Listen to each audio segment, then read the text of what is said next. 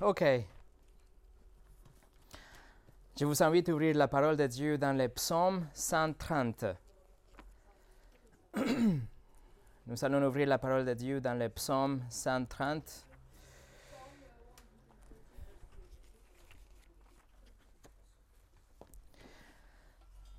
Le psaume 130.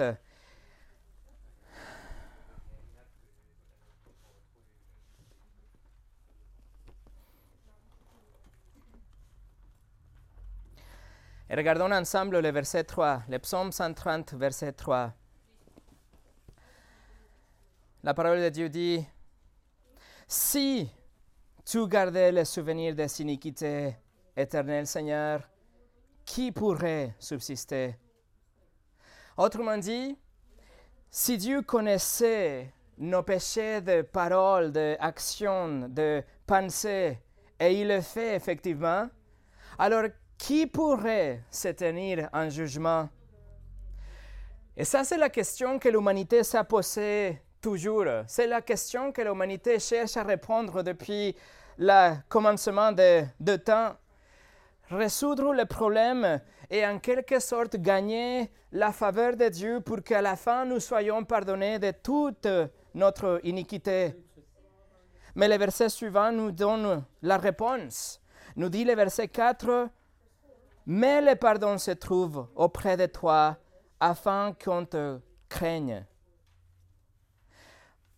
Mais la question subsiste. Comment un homme pécheur peut-il mériter un tel pardon? Comment un homme qui est un criminel peut accéder à la bonté de Dieu et obtenir une goutte de miséricorde afin que nous soyons pardonnés de nos péchés?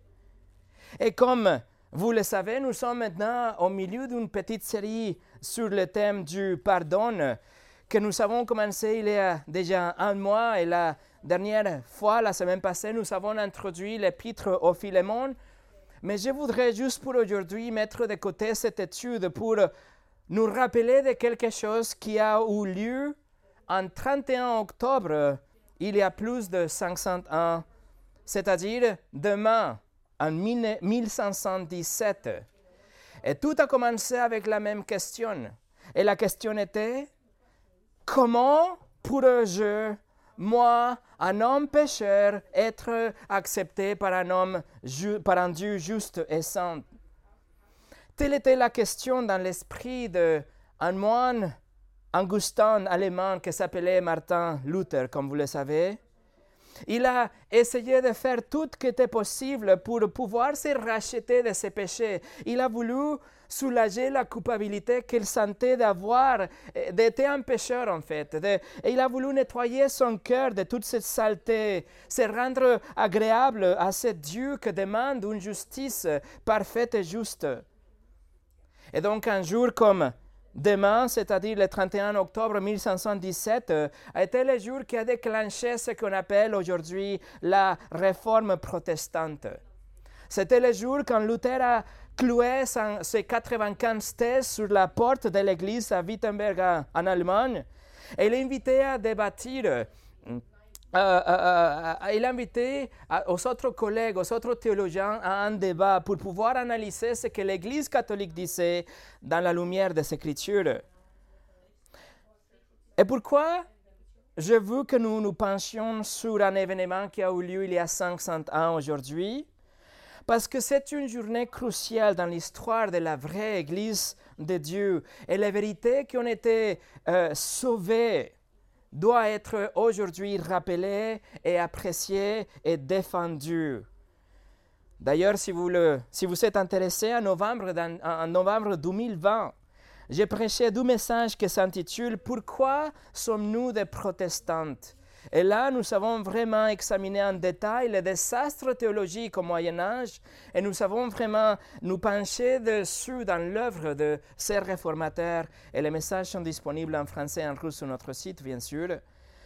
Alors aujourd'hui, je veux que nous visitions la réforme protestante. Nous allons nous rappeler de l'héritage que nous avons aujourd'hui afin de pouvoir le porter et le avancer maintenant et dans le futur. Mais avant de commencer, on va prier.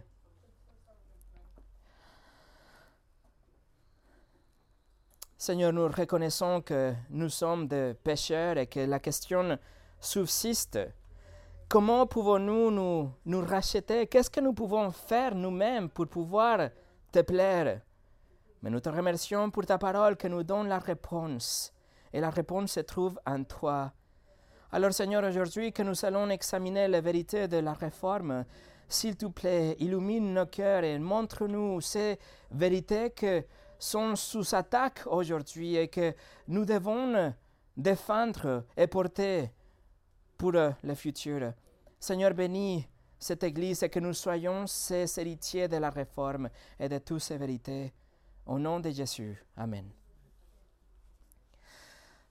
Le message d'aujourd'hui s'appelle tout simplement les héritiers de la réforme. Les héritiers de la réforme, nous allons voir cinq parties. La question de la réforme, l'autorité de la réforme, les piliers de la réforme, la gloire de la réforme et à la fin l'héritage de la réforme. Alors la première chose, numéro un, la question de la réforme. La question décisive pour l'humanité, comme on a déjà dit, c'était comment un pécheur coupable peut-il se racheter devant un Dieu saint? Il y a plusieurs voix qui crient fort aujourd'hui, et ces voix différentes offrent de différentes solution ou réponse à la question la plus importante, comme on appelle la question à un million d'euros. Il dit, vous devez être une bonne personne. Il dit, vous devez, être, vous devez prier cinq fois par jour, vous devez être baptisé. Vous devez aller en pèlerinage, vous devez suivre des traditions, vous devez faire des choses, vous, vous devez vous adhérer à une église, à une religion. En fait, la voix plus forte aujourd'hui nous dit tout simplement qu'il suffit de faire ce que vous pensez que c'est la bonne chose à faire. Autrement dit, vous décidez comment vous pouvez vous rendre juste et pur devant Dieu. C'est à vous de décider. La voix principale qui a crié fort au Moyen Âge était la voix de l'Église catholique. Et la voix de l'Église catholique a dit et dit toujours aujourd'hui que la réponse se trouve en Jésus-Christ plus quelque chose d'autre. Ils ont affirmé que le salut se trouve en Christ et, ET, le latin pour et, comme en français aussi. Le salut se trouve en Jésus et, et de bonnes œuvres, et l'adhésion à une église, et les baptêmes, et les indulgences, et les trésors de mérite. Et la confession à un prêtre, et la messe, et le purgatoire, et la Vierge Marie, et les prières des saints, et, et, et. La liste continue. Mais les réformateurs comme Luther et Calvin et Knox ont répondu par un non retentissant. Et ils ont dit, ils ont soutenu que le salut se trouve seulement dans la personne de Jésus-Christ par la grâce seule, à travers de la foi seule, en Christ seul. Et l'accent est mis sur seul. Le latin sola. Alors la réformation protestante était la guerre entre et et sola. Entre Christ seulement et Christ pour quelque chose d'autre. C'était en fait la guerre entre la vérité et la tromperie, entre la doctrine biblique pure et les traditions et les superstitions et les recettes faites par les hommes. Et ça, mes amis, c'est une guerre que nous sommes appelés à mener encore aujourd'hui. Ça, c'est la question de la réformation, de la réforme. Numéro 2, l'autorité de la réforme. Et là, on va aller ensemble à 2 Timothée chapitre 3. D'ailleurs, c'était le verset que les enfants ont étudié dans l'école de dimanche juste avant le culte. 2 Timothée chapitre 3. Mais avant de lire, écoutez. Rome a dit que seulement l'Église catholique a l'autorité pour répondre aux questions relatives à Dieu et l'éternité. Ils ont dit que seulement la seule autorité était pour interpréter la Bible était dans l'Église catholique. Ils ont dit que seulement l'Église pouvait nous dire qu'est-ce que la Bible disait en vérité. Et ça, c'était vrai en partie. Puisque la Bible avait été kidnappée par l'Église catholique, car l'Église, pardon, car la Bible était disponible qu'en latin pour le peuple, et les gens n'avaient aucune idée de ce que le prêtre était en train de euh, communiquer dans la messe, par exemple. Ils ne savaient pas qu'est-ce que s'est passé, qu'est-ce qui était dit au loup. Ils étaient dans l'obscurité totale. Mais Rome est allé beaucoup plus que ça. Ils se sont déclarés eux-mêmes la seule porte-parole de la vérité. Ils ont dit que seulement eux, à travers leurs conseils, leurs décrets, leurs euh, euh, euh, déclarations et le pape, seulement eux connaissaient la vérité et seulement eux pouvaient enseigner aussi la vérité biblique. Par exemple, dans le Conseil de Florence en 1441, la Église catholique a émis un décret qui disait ça. Écoutez bien.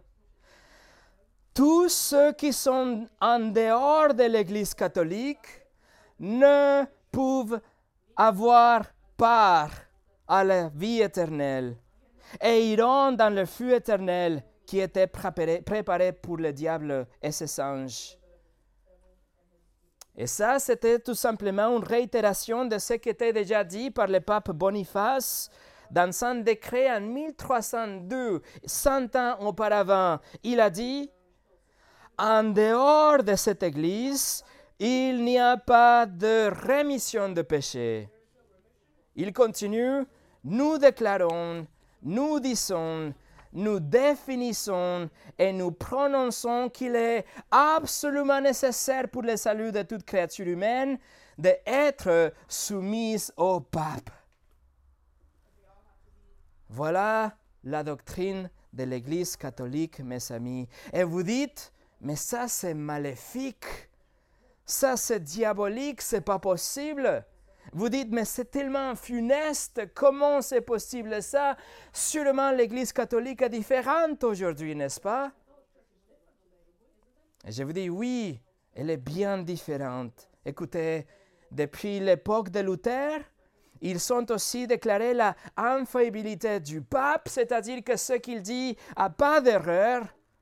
Il soutient la virginité perpétuelle de Marie, son assomption au paradis, l'autorité égale de la tradition humaine à la Bible. Ils sont ajoutés des livres aux Écritures qui s'étaient jamais reconnus comme inspirés de Dieu. Ils ont prononcé des malédictions à tous ceux qui contredisent, contredisent l'Église concernant le salut dont nous, ils font avancer le communisme, ils encouragent le libéralisme et beaucoup d'autres choses. Alors oui, ils sont différents. L'Église catholique est bien pire que dans les jours de Luther. Martin Luther a compris de la Bible et de l'histoire que les Écritures seulement, les Écritures contenaient la vérité et que les Écritures étaient l'autorité ultime et que rien et personne ne pourrait changer l'autorité de la Bible. Dieu lui-même l'a déclaré dans sa parole. Regardez 2 Timothée 3, versets 16 et 17. Toute écriture est inspirée de Dieu et utile pour enseigner, pour convaincre, pour corriger, pour instruire dans la justice, afin que l'homme de Dieu soit accompli et propre à toute bonne œuvre. L'autorité de l'Église doit résider à l'extérieur de l'Église. L'autorité de l'Église doit se trouver dans un endroit que ce n'est pas l'Église, mais dans le manuel qui a établi l'Église. Et dans Dieu lui-même qui nous donne les instructions à travers sa parole pour avoir l'autorité à l'intérieur de l'Église. Sa parole est inspirée, sa parole est autoritaire, sa parole est immuable, et sa parole est la vérité qui ne change jamais. Mes amis, les réformateurs ont soutenu et ils ont ratifié que la Bible était la seule autorité, l'autorité ultime, et que rien ne pouvait trouver l'autorité nulle part ailleurs mais que l'autorité se trouve dans les pages de ce livre inspiré de Dieu, dans les 66 livres que nous avons à l'intérieur de ce volume qu'on appelle la Bible. C'est là l'autorité. Et c'est la seule parole, et c'est la seule autorité inspirée de Dieu. Martin Luther, alors, il était appelé à se rétracter. Ils sont demandé qu'il enlève ses 95 thèses et qu'il se rétracte de toute la littérature qu'il avait déjà écrite, mais il a refusé. Et voici ce qu'il a dit. Il a dit, ma conscience est tenue captive par la parole de Dieu. Luther n'a pas simplement montré sa Bible comme ça et a dit, écoutez, je crois que la parole de Dieu est vraie. Non. Il a dit, ma conscience est captive par ce livre. Il a dit, tous mes pensées, toutes mes actions, tout mon esprit, les désirs de mon cœur, mes plans, mes priorités, ma raison, ma conscience, tout est sous le contrôle de ce livre, la parole de Dieu. Est-ce que ça c'est vous aujourd'hui? Est-ce que votre conscience est captive, tenue captive par ce livre? Pas par les voisins ou l'écologie ou la, Organisation mondiale de la santé ou par les tendances et les modes et la culture, un parti politique ou la république ou les préférences ou votre cœur ou ce que vous appelez le discernement.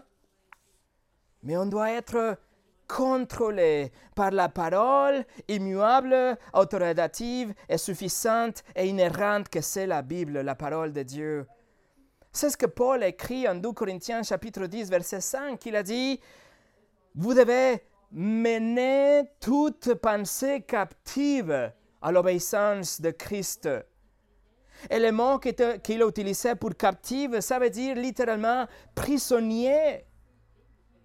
Ça veut dire que vos pensées ne doivent être libres, ne doivent pas être comme, comme maître, en liberté, qu'ils partent dans tous les sens. Mais vos pensées doivent être contrôlées balancé, arbitré, encadré par la parole de Dieu. Et c'est ce que nous avons vu la semaine dernière avec Philémon, n'est-ce pas? La question qu'on s'est posée est, sa volonté sera-t-elle guidée par l'enseignement biblique ou par ce qu'il peut appeler son propre cœur ou son discernement ou ce qu'il sent que c'est la paix?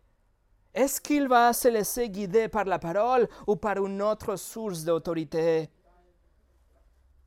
Mes amis, lorsque nous nous soumettons à la parole de Dieu, lorsque nous croyons qu'elle est l'autorité ultime pour notre vie, lorsque nous plions notre vie en soumission à la parole de Dieu, tout change. Absolument tout va changer ce que nous faisons avec notre temps, ce que nous hiérarchisons comme nos activités, la importance capitale du dimanche, notre besoin et notre joie de nous rassembler avec des autres chrétiens, la façon dont nous traitons notre épouse, notre époux, notre persévérance dans la prière, notre implication dans l'église locale, comment nous dépensons notre argent, comment nous aidons aux autres frères et sœurs, nos préoccupations pour les perdus en dehors de l'Église, comment nous agissons dans un environnement hostile, etc. Et bien sûr, comment nous pardonnons. Tout changera si notre volonté est soumise à l'autorité de la parole de Dieu.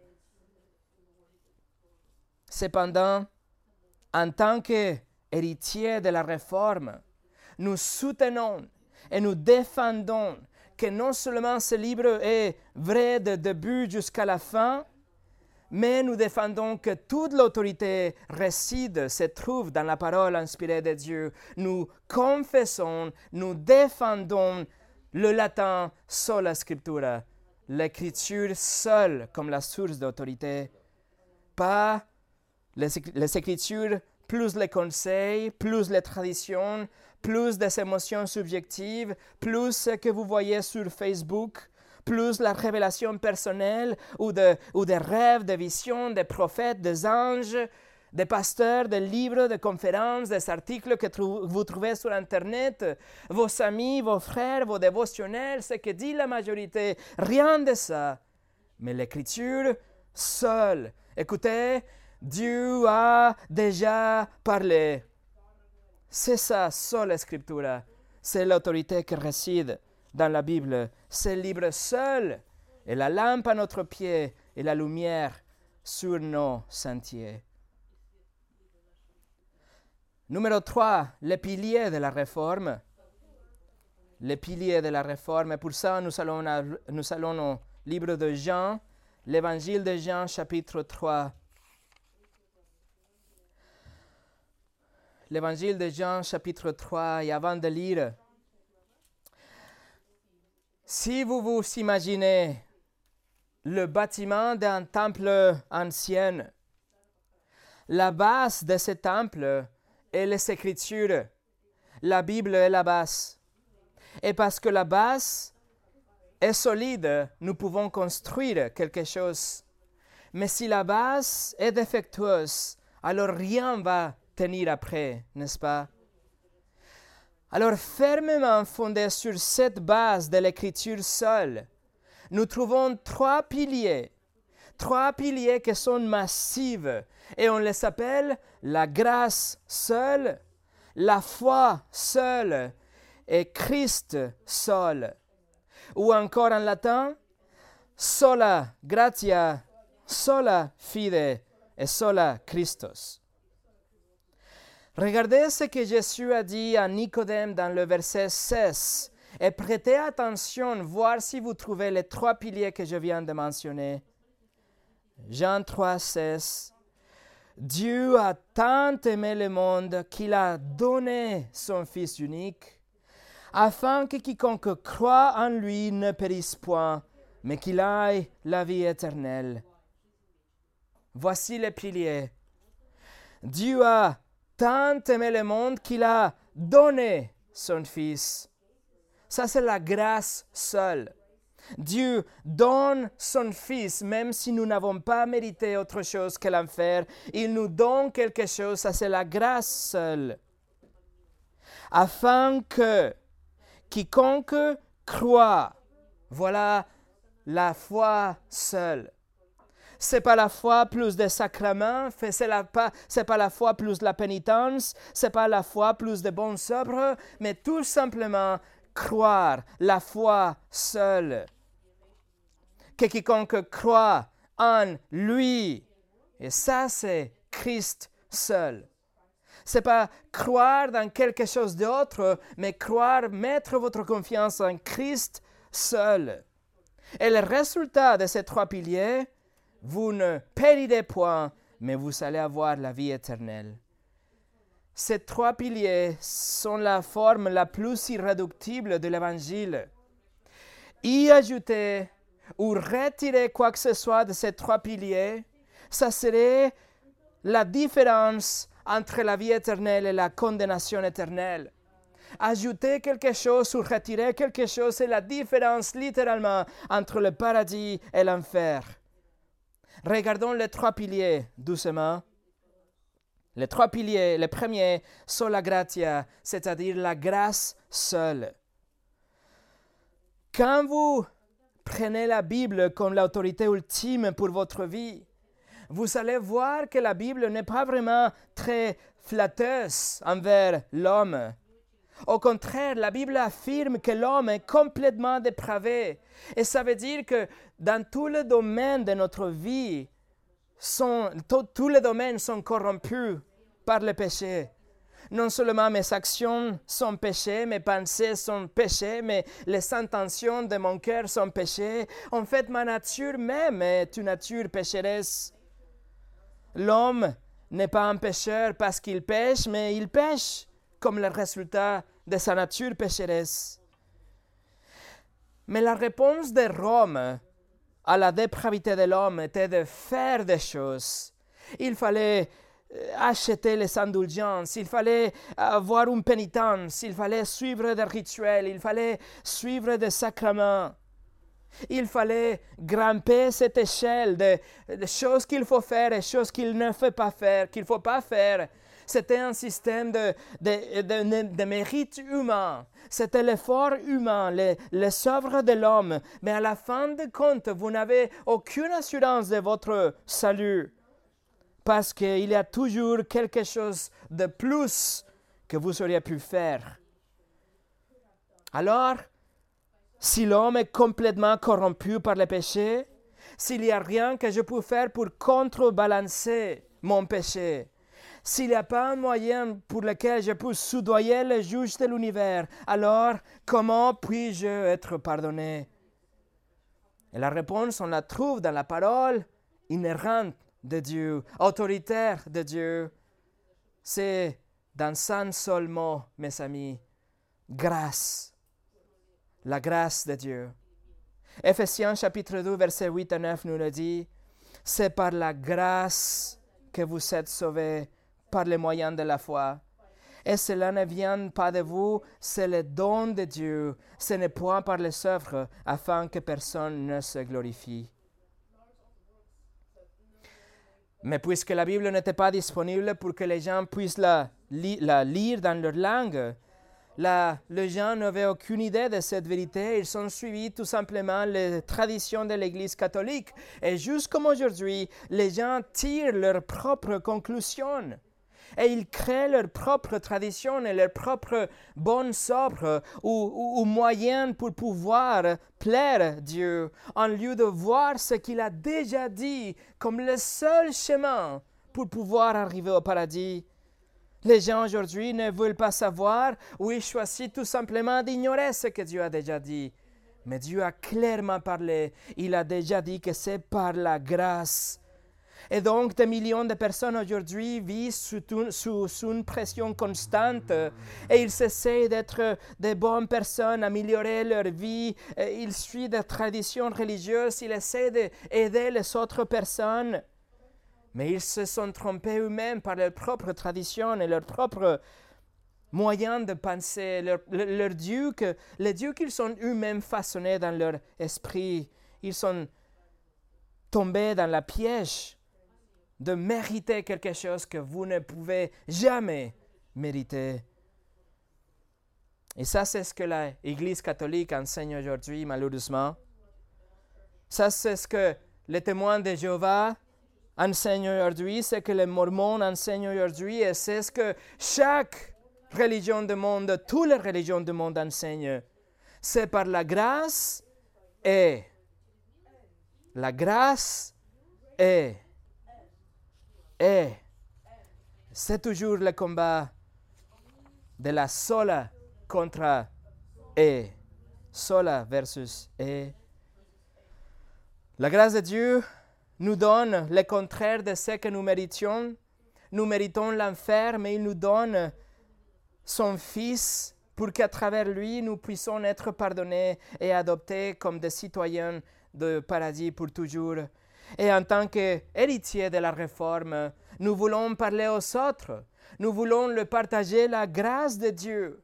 Nous savons qu'il y a personne qui est si mauvaise, ou si méchante, ou si corrompue, ou si dure, ou si sale, que la grâce de Dieu ne pourrait jamais arriver à pardonner. Et on l'a vu encore une fois la semaine passée avec Onésime. Dans les moments les plus obscurs, Dieu l'a fait grâce et le sauve.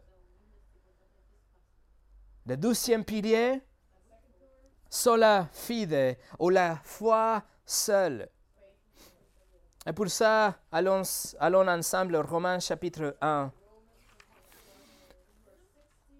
Romains chapitre 1, c'est le texte qui en fait a libéré Martin Luther de sa culpabilité. C'est le texte qui a vu qu'il n'avait rien en lui qui pouvait mériter le paradis. Et toutes ces culpabilités, toutes ces indignités étaient enlevées par la grâce de Dieu. C'est le texte que Dieu utilisait pour sauver Luther. Regardez les versets 16 et le verset 17. Je n'ai point honte de l'évangile.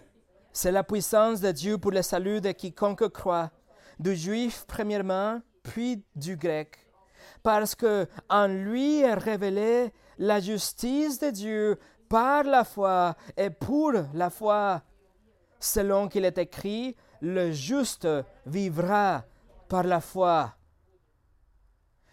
Et quand Luther a vu ça, il a réalisé que la justice dont il avait besoin pour être, pour être acceptée par un Dieu saint ne pouvait venir de lui, mais que, ne venait pas d'un mérite humain, mais plutôt ça venait, venait de Dieu lui-même qui le donnait en tant qu'un don, un cadeau à celui qui venait, qui venait et criait pour la miséricorde de Dieu. Dieu fait grâce et l'applique à travers de la foi.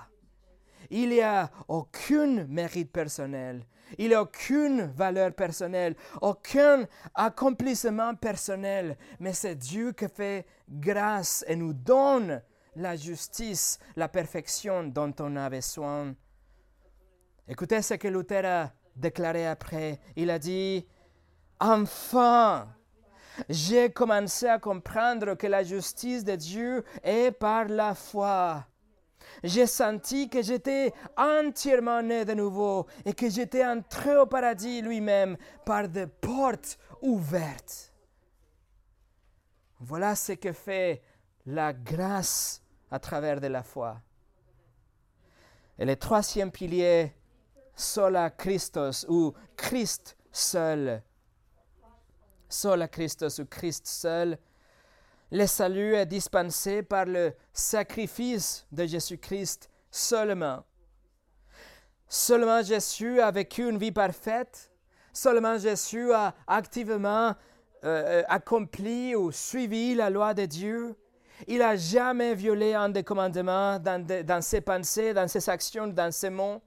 Jésus était complètement sans péché, il était parfait et il était saint. Et ensuite, il a procuré aux pécheurs cette vie parfaite. Il donne la vie que nous, que nous ne pourrions jamais atteindre à nous-mêmes. Il nous donne la perfection, la justice que Dieu exige. Mes amis, c'est pour ça que nous savons, c'est même logique, qu'il n'y a pas un goutte de salut en dehors du Seigneur Jésus-Christ. Ce n'est pas nous les chrétiens que nous sommes étroits dans notre esprit, mais c'est Jésus lui-même qui a dit que le chemin est étroit. Pierre a déclaré dans Actes chapitre 4, verset 12, il a dit, il n'y a de salut en aucun autre, car il n'y a sous le ciel aucun autre nom qui était donné parmi les hommes par lesquels nous devions être sauvés. Aucun autre nom, mes amis. Mais l'Église catholique a toujours été en désaccord. Le pape Léo XIII, en 1891, il a dit Personne ne peut s'approcher du Christ s'il n'est pas par sa mère, la Vierge Marie. Le pape Bénédicte XV, en 1918, il a dit Marie a souffert avec Christ et a failli mourir avec lui quand il est mort. Ainsi, on peut dire à juste titre qu'elle a racheté l'humanité avec Christ. Et donc, c'est pour ça qu'elle appelle la médiatrice. C'est à travers elle, l'Église catholique nous dit. Le pape, le pape Pius XI, en 1923, a dit La Vierge de douleur a partagé l'œuvre de rédemption avec Jésus-Christ. Et le catéchisme catholique, dans un petit bouquin qui s'appelle le Missel dominical, écoutez ce qu'il apprend aux catholiques. Il doit confesser ceci. Mon salut dépend de la médiation de Marie en union avec Christ, en raison de sa position exaltée de médiatrice de toute grâce. Et dans le Conseil Vatican II en 1962, voici la déclaration. L'intercession de Marie continue à nous gagner les dons du salut éternel. Mais en réalité, mes amis, ce que les papes et l'Église ont déclaré pendant des siècles n'a aucune importance. Ce qui compte, c'est que Dieu a déjà dit. Dieu dit dans 1 Timothée 2, verset 5, il y a un seul Dieu et aussi un seul médiateur entre Dieu et les hommes, Jésus-Christ, homme. Pourquoi? Parce que seulement lui a vécu une vie parfaite que nous la donne, et seulement lui peut prendre en lui notre vie de péché, notre vie de criminel, et il paye pour notre péché, et il reçoit la colère de Dieu en lui.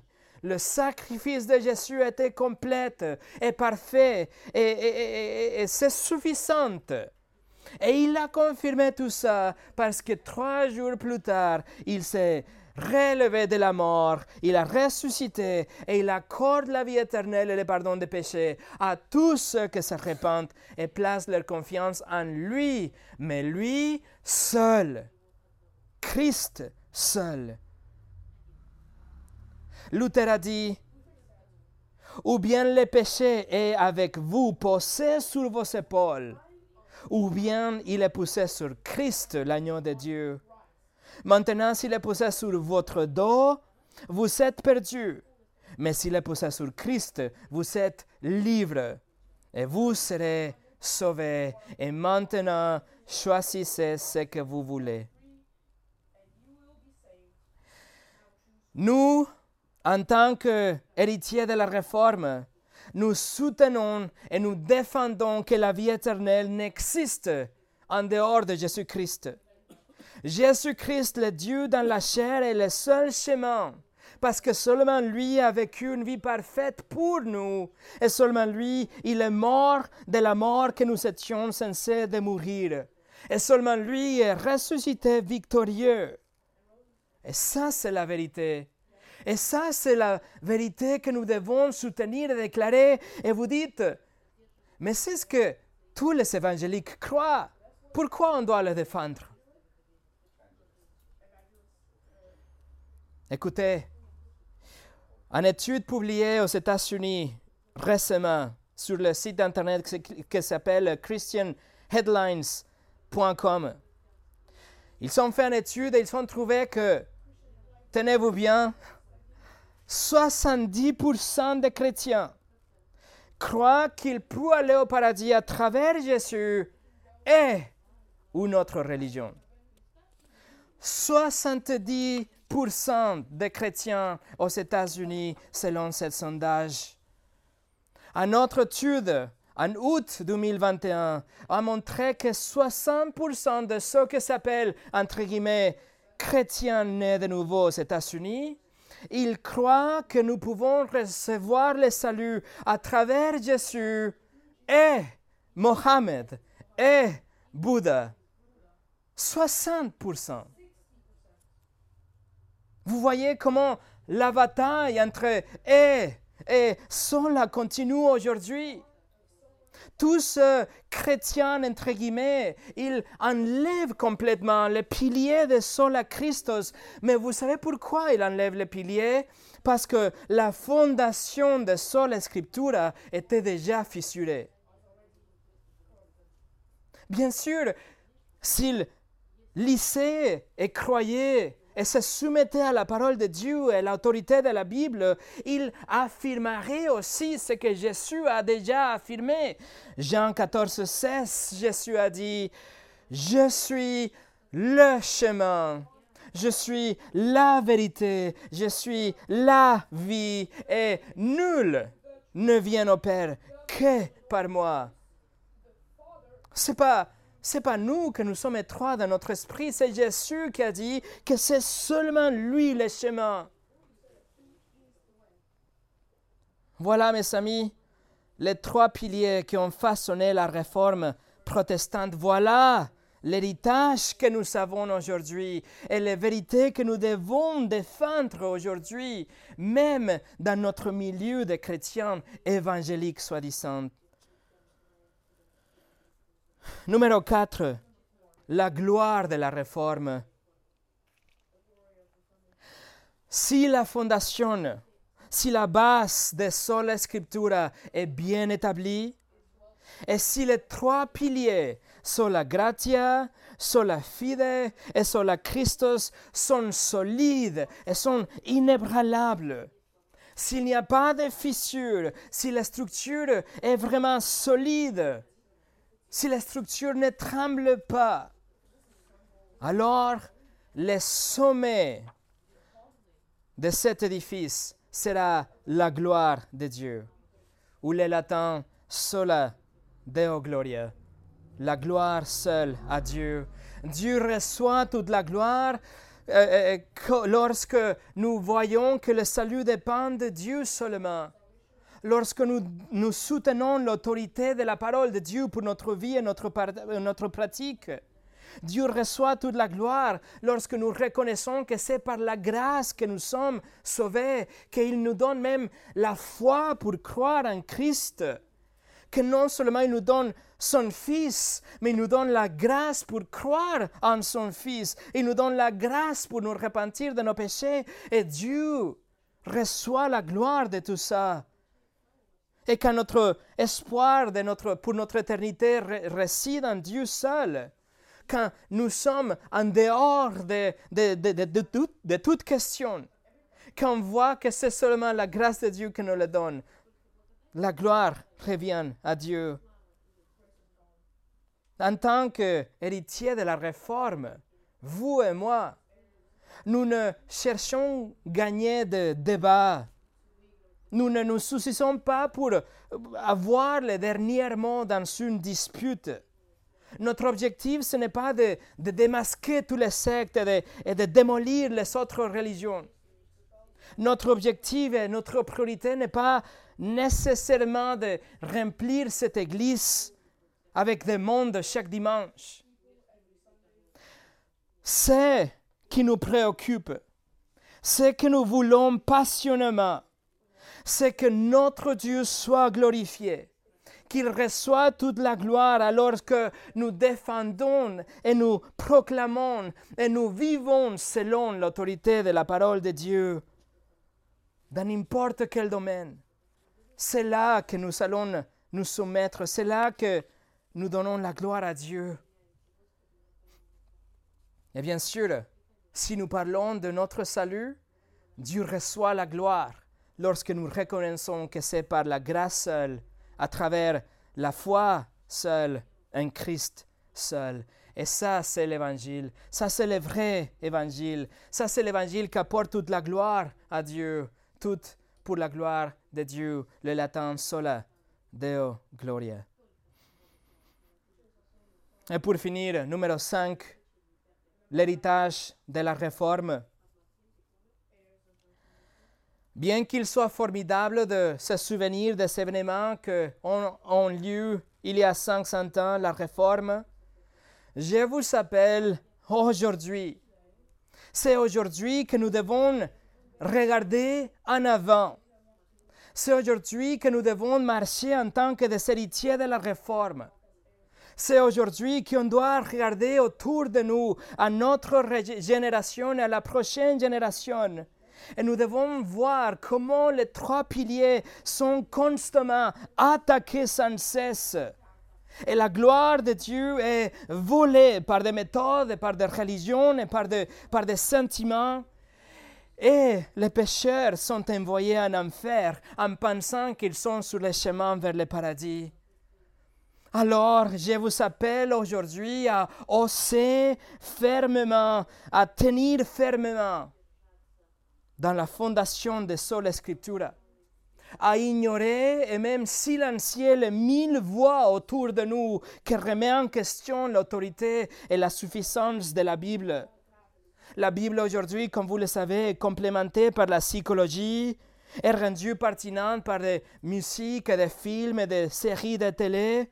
La Bible est lue à travers la lentille des autres livres. Elle est interprétée à travers les expériences personnelles et les sentiments personnels. En lieu de que la Bible soit la lentille pour voir le monde. C'est le monde qui est utilisé aujourd'hui pour interpréter la parole de Dieu où la Bible est étouffée dans notre vie. Peut-être nous avons dix mille activités. Et nous avons des dix mille soucis dans notre vie, que la Bible devient quelque chose que nous allons ouvrir le dimanche, mais accumule la poussière pendant la semaine. Pourquoi? Parce que nous ne voyons pas son autorité ou sa valeur pour notre vie.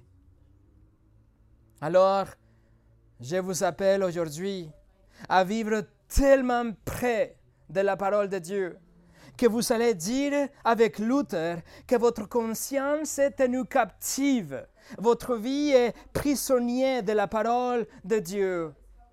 Je vous appelle aujourd'hui à vous accrocher aux trois piliers de la réforme, par la grâce seule, à travers de la foi en Christ seul. Vous voyez, nous vivons dans une époque où tous les chemins semblent mener au paradis. Nous, il nous dit que tous les chemins peuvent arriver à Dieu. Mais nous allons tenir et défendre l'exclusivité de Christ pour notre salut. Nous allons dire que c'est Dieu qui commence le salut et c'est lui-même qui va finir notre foi aussi. Cela peut être considéré dans notre monde aujourd'hui comme un manque d'amour, mais quoi peut être plus aimante de le dire la vérité? Et de déclarer que le salut est disponible pour tout le monde, mais il doit venir en tant que mendiant, sans rien offrir. Il doit venir juste pour demander la miséricorde de Dieu et il va le sauver. Alors qu'ils se répandent et qu'ils placent leur confiance en Jésus, seul, souligné, seul. Je vous appelle aujourd'hui à donner toute la gloire à Dieu que la gloire de Dieu soit le centre de, votre parcours chrétien. Que la gloire de Dieu soit vraiment le moteur qui va vous faire avancer. Qui va être les selles qui vont, euh, qui vont vous permettre de franchir des obstacles. Que la gloire de Dieu soit la raison pour laquelle vous allez vous soumettre, vous allez même souffrir, vous allez mener une vie pieuse dans votre vie quotidienne juste pour le Seigneur, juste pour la gloire de Dieu. Mes amis, nous sommes des héritiers de la réforme. Et nous sommes des héritiers de la réforme pour la gloire de Dieu seul, pas pour la nôtre. Que la gloire soit à Dieu en Christ. Amen. Prions.